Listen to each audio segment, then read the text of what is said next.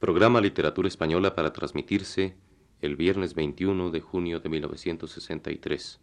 Participan Aurora Molina y Claudio Obregón, posiblemente Arturo.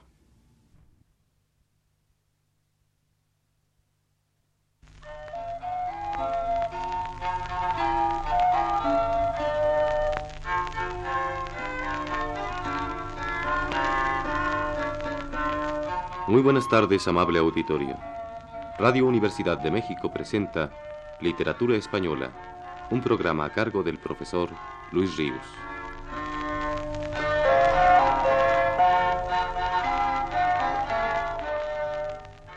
El profesor Ríos nos dice en su último texto, dejando a un lado de momento las poesías satíricas de don Francisco de Quevedo, a las que dedicaremos una plática entera, y siguiendo el orden dado en la edición de Astrana Marín a los poemas de don Francisco, tenemos ahora ante nuestros ojos las poesías encomiásticas.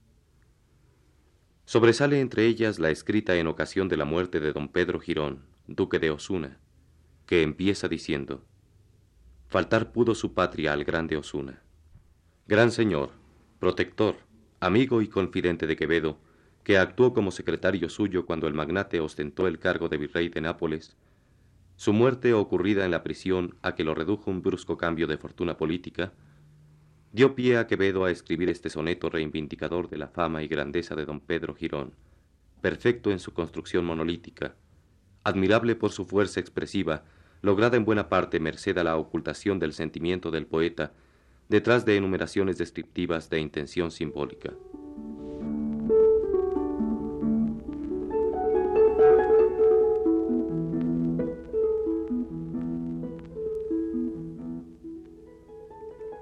Faltar pudo su patria al grande Osuna, pero no a su defensa sus hazañas. Diéronle muerte y cárcel las Españas, de quien él hizo esclava la fortuna. Lloraron sus invidias una a una con las propias naciones las extrañas. Su tumba son de Flandres las campañas y su epitafio la sangrienta luna. En sus exequias encendió al Vesubio Parténope y Trinaquia al Mongibelo el llanto militar creció en diluvio. Diole el mejor lugar Marte en su cielo. La Mosa, el Rin, el Tajo y el Danubio murmuran con dolor su desconsuelo.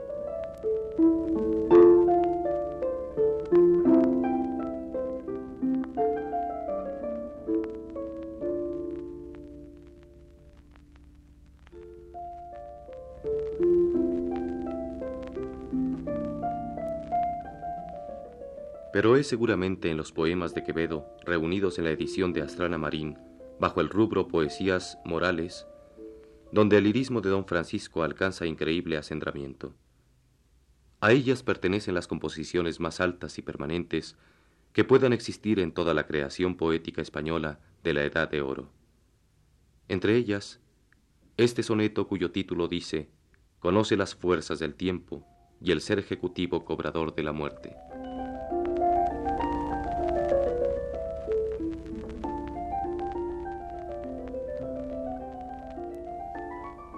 Cómo de entre mis manos te resbalas, oh, cómo te deslizas, edad mía, qué mudos pasos traes, oh muerte fría, pues con callado pie todo lo igualas. Feroz, de tierra el débil muro escalas en quien lozana juventud se fía, mas ya mi corazón del postrer día atiende al vuelo sin mirar las alas. Oh condición mortal, oh dura suerte, que no puedo querer vivir mañana sin la pensión de procurar mi muerte. Cualquier instante de la vida humana es nueva ejecución con que me advierte cuán frágil es, cuán mísera, cuán vana.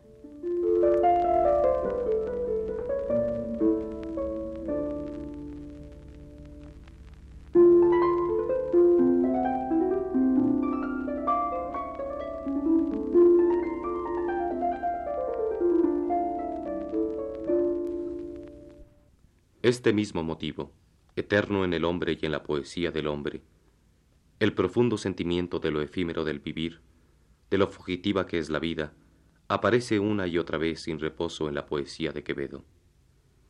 Es su mayor tema, y no tanto por lo que a su extensión se refiere en la obra de Quevedo, que es mucha, sino fundamentalmente por la intensidad que cobra en la palabra, en el acento, en el ritmo del verso quevedesco. Metáforas de una audacia insospechada que brotan violentas, lapidarias. Alternancia inesperada y a la par armoniosa de expresión refinada y de formas coloquiales del habla. Desnudez de la pasión de soledad que atenaza el pecho del poeta al producirse en él la intuición de su precario destino. Firmeza en la voz, que es canto interior revelador del ser, salvador del ser. Todos esos factores milagrosamente, sí, milagrosamente reunidos, se amalgaman en el poema de Quevedo y quedan ya para siempre reducidos a él, inseparables los unos de los otros, quinta esenciados. Así los encontramos en este soneto que intituló Quevedo con las siguientes palabras. Represéntase la brevedad de lo que se vive y cuán nada parece lo que se vivió.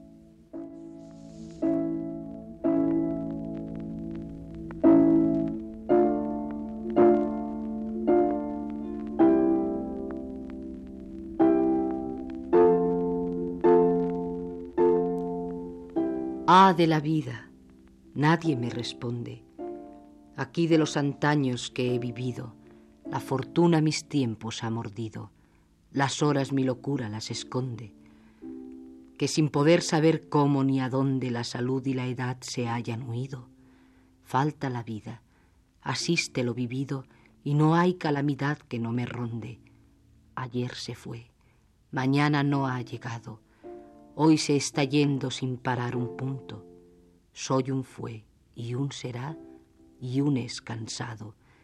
En el hoy y mañana y ayer junto, pañales y mortaja, y he quedado presente sucesiones de difunto.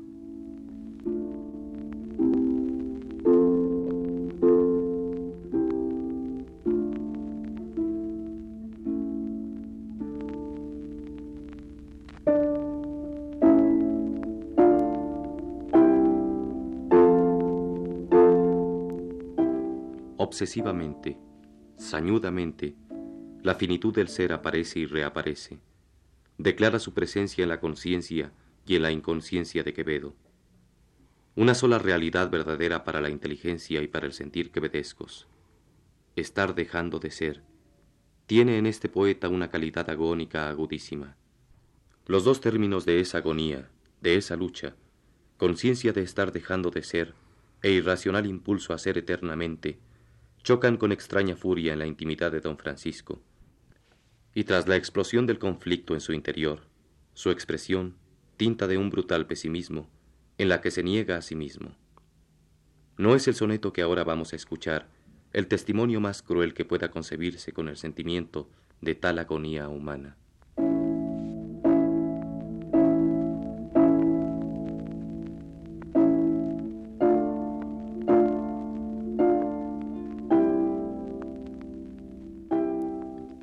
Fue sueño ayer, mañana será tierra, poco antes nada, y poco después humo, y destino ambiciones, y presumo apenas punto al cerco que me cierra. Breve combate de importuna guerra en mi defensa soy peligro sumo, y mientras con mis armas me consumo, menos me hospeda el cuerpo que me entierra.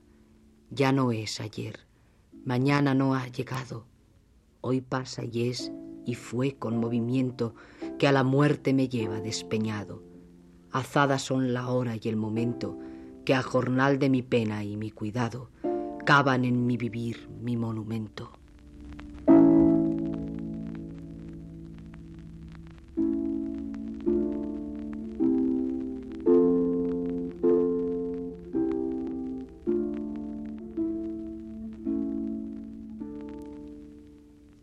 Esa desazón que obedezca ante el destino del hombre no concebido en abstracto, sino percibido en su particular ser, de ahí su capacidad expresiva que trasciende al hombre en general, se manifiesta a veces en voz clamorosa.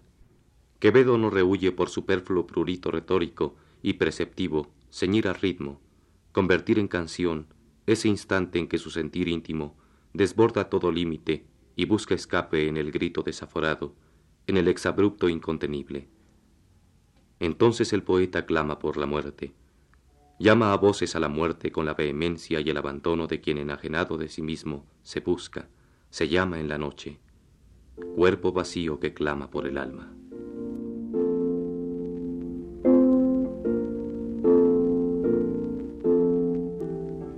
Ven ya, miedo de fuertes y de sabios. Huya el cuerpo indignado con gemido debajo de las sombras, y el olvido beberán por demás mis secos labios. Fallecieron los curios y los fabios, y no pesa una libra reducido a cenizas el rayo amanecido en Macedonia a fulminar agravios. Desata de este polvo y de este aliento el nudo frágil en que está animada, sombra que sucesivo anhela el viento ¿Por qué emperezas el venir rogada a que me cobre deuda el monumento? Pues es la humana vida larga y nada.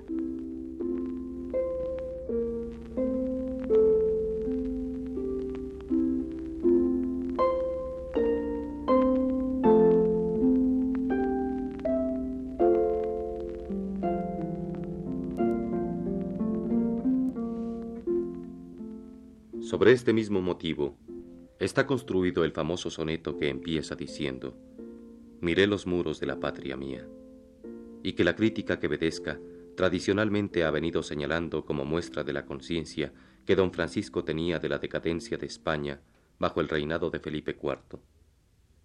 Que esto es cierto no cabe dudarlo.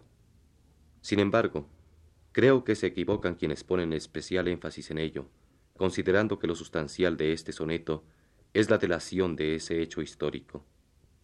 Así, el soneto queda desvirtuado. A la vista de los otros poemas de Quevedo construidos sobre el tema que he venido glosando, la alusión en este a la realidad española es adjetiva. No vale más que para ilustrar el pensamiento fundamental del poeta, lo fugitivo de la vida, que constituye el único profundo motivo del canto. Recordemos el poema famoso.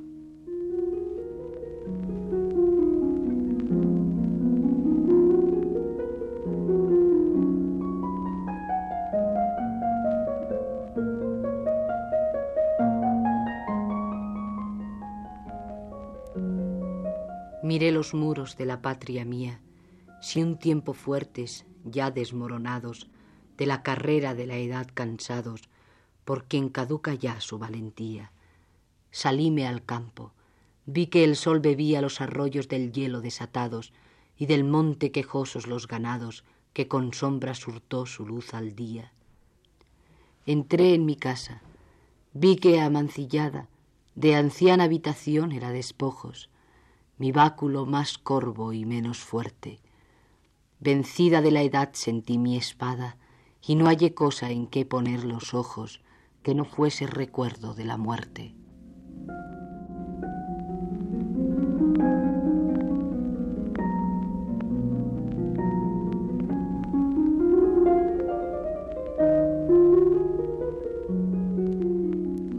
Para concluir el tema desarrollado en la plática de hoy, Oigamos en fin un soneto más de Quevedo, hecho este a semejanza de otro de Dubellé, uno de los grandes poetas franceses de la Pléyade, y desde luego superior a su modelo. Es el que lleva por título A Roma sepultada en sus ruinas, en cuyo último verso se compendia en palabras perfectas, justas, el pensamiento de Quevedo, que dio lugar a tantos poemas, entre ellos los que hoy hemos escuchado que constituyen seguramente la parte más perdurable de la obra lírica de nuestro gran autor barroco.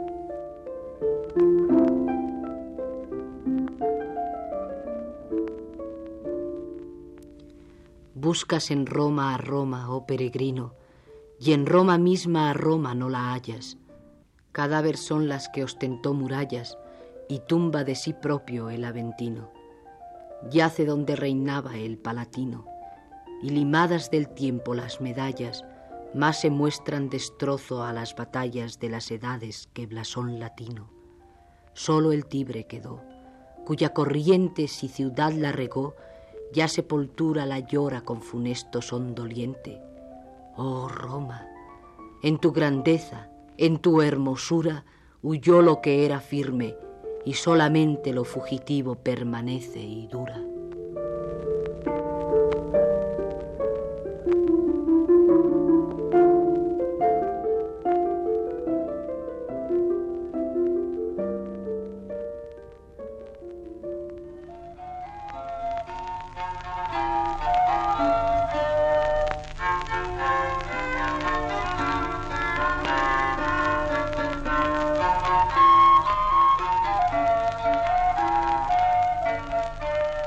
Radio Universidad de México presentó Literatura Española, un programa a cargo del profesor Luis Ríos. En una intervención especial, escucharon ustedes la voz de Aurora Molina. Agradecemos su atención y les invitamos a escuchar el siguiente programa de la serie el próximo viernes a la misma hora. Muy buenas tardes.